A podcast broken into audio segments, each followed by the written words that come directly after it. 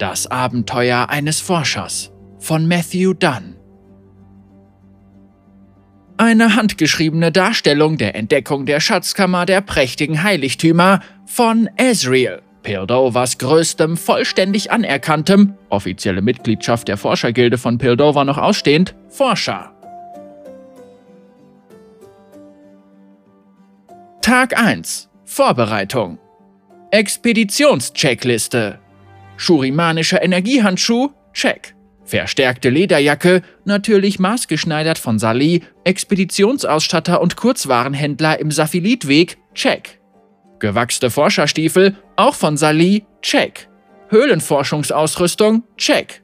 Ein Seil, check. Muss ich mir über die Länge Gedanken machen? Handspitzhacke, wie heißt das Ding eigentlich? Check. Kanalklärerkostüm, einmalige Nutzung, check. Ein Glas Pomade für den eleganten Forscher, Marke Leichtfeder, hm, vielleicht auch zwei? Check. Ich habe Sali gebeten, alles meinem Onkel in Rechnung zu stellen. Dafür ist er gut. Jetzt kann das Forschen losgehen.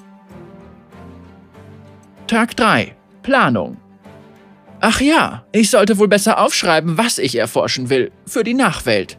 Mein Onkel hat die Hypothese aufgestellt, dass Zorn ursprünglich eine schurimanische Hafenstadt namens Oshra war Zorn gewesen und der Name im Laufe der Zeit verkürzt worden sein soll.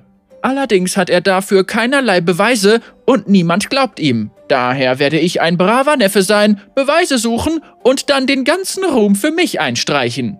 Meinen Quellen zufolge soll sich aufgrund von industriellen Grabungen irgendwo tief unten in der Grube ein Spalt aufgetan haben.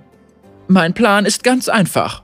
Morgen mache ich den Spalt ausfindig und steige hinab. Dann finde ich Beweise, siehe oben. Vorzugsweise eine verfluchte Urne oder ein verschollenes Zauberbuch. Irgendetwas richtig Cooles. Dann geht's zurück an die Oberfläche und zum Schluss brüste ich mich vor meinem Onkel beim Abendessen.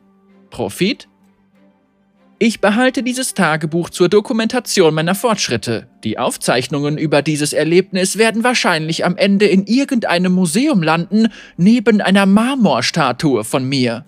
Memo an mich selbst. Bildhauerempfehlungen einholen. Tag 4. In aller Frühe. Hm. Der Spalt ist riesig. Ich habe meine Laterne vergessen, aber zum Glück leuchtet mein Handschuh so hell. Als ich in den Abgrund blickte, entfuhr mir doch tatsächlich ein Keuchen. Dort unten befinden sich lauter undurchschaubare, staubige Treppen und alte Durchgänge. Ein wahrhaftiges Labyrinth. Ich steige mal hinab, melde mich, wenn ich unten bin. Onkel Lumer wird sicher richtig neidisch sein. Tag 4. Irgendwann gegen Mittag? Die Moral ist am Boden, der Pomadenvorrat fast erschöpft. Ich hätte mir wirklich etwas zum Knabbern einpacken sollen. Ich habe erst ein Viertel des Weges nach unten zurückgelegt und mein Seil ist mir schon ausgegangen. Dieser schmale Vorsprung gibt mir die Möglichkeit, ein wenig zu rasten und über diese schreckliche Lage nachzudenken. Ich muss mich entscheiden, weiter nach unten vordringen und vielleicht verhungern oder meine Unternehmung aufgeben und mit leeren Händen zurückkehren. Tag 4. Definitiv Nachmittag. Kann man Pomade eigentlich essen? Tag 4, später Nachmittag oder so.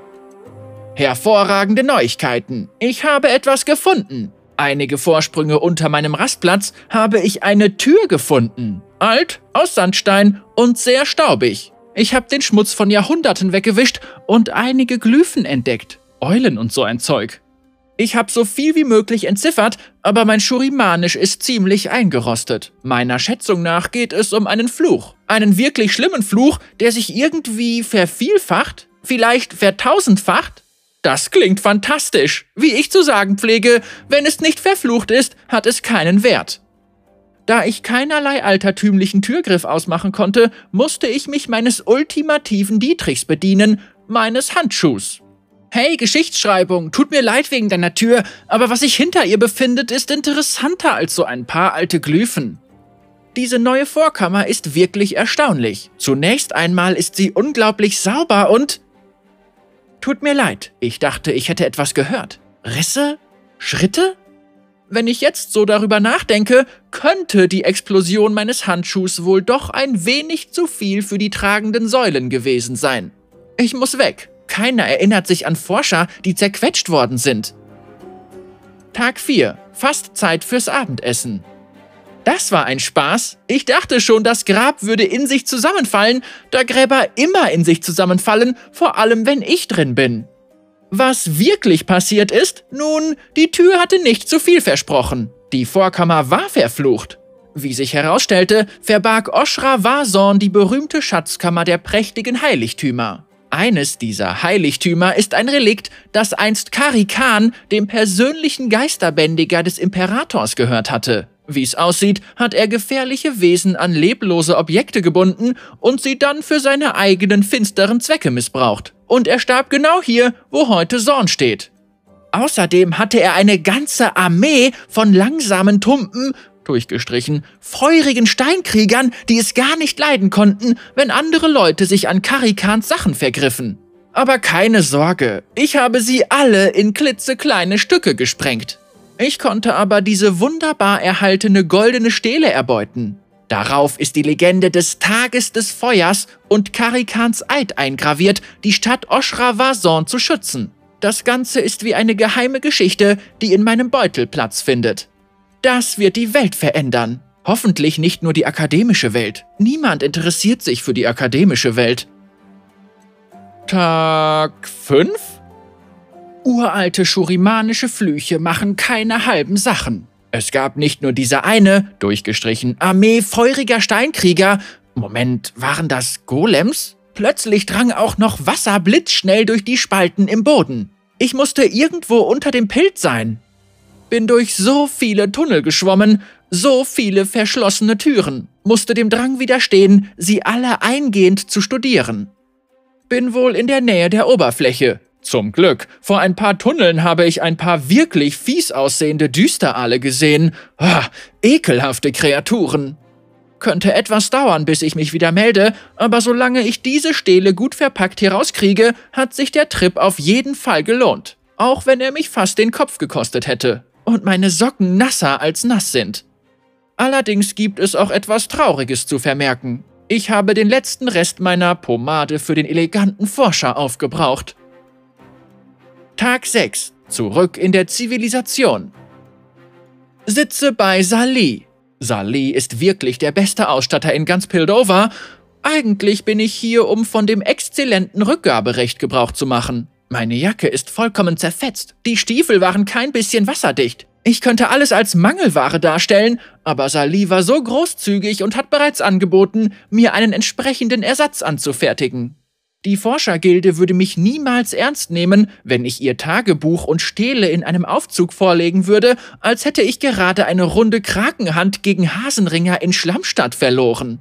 Ich muss ansprechend aussehen. Neue Jacke, Hose, Stiefel, Socken, Pomade. Ah, das ist gleich ein ganz anderes Gefühl. Vertraut mir einfach. Tag 9. Schadensbegrenzung.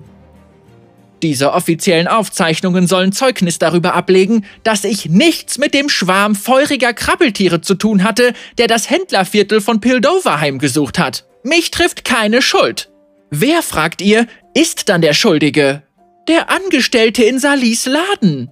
Kleiner Tipp. Überlasse niemals dem stümperhaften Angestellten von Sali eine möglicherweise verzauberte goldene Stele, die du nur unter Aufwendung großer Mühen aus den Tiefen von Sorn bergen konntest.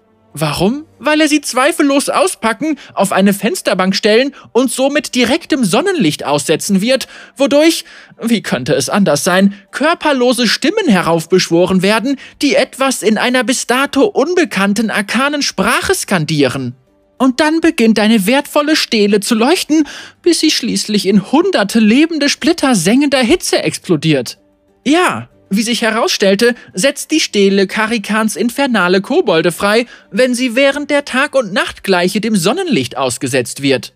Nun gut, ich wusste nicht, dass heute die Tag- und Nachtgleiche ist. Das geht also auf meine Kappe. Ich sollte mir mal einen Kalender anschaffen. Memo an mich selbst. Kalender zulegen. Aber nicht bei Sali kaufen.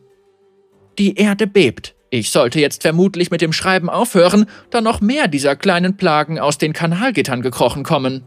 Ich habe ein paar von ihnen mit meinem Handschuh gegrillt. Das hat ihnen gar nicht gefallen, so schnell wie sie den Löffel abgegeben haben.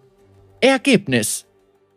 Naja, der einzige Beweis, den ich für diese ganze Eskapade habe, ist dieses Tagebuch und mein guter Leumund. Tag 12. Auf der Suche nach juristischem Beistand. Die Vorermittlung ist für nächste Woche angesetzt. Ich muss mich unbedingt darüber schlau machen, was die Gesetze von Pildover zu Verleumdung und übler Nachrede sagen. Natürlich werde ich mich selbst vertreten.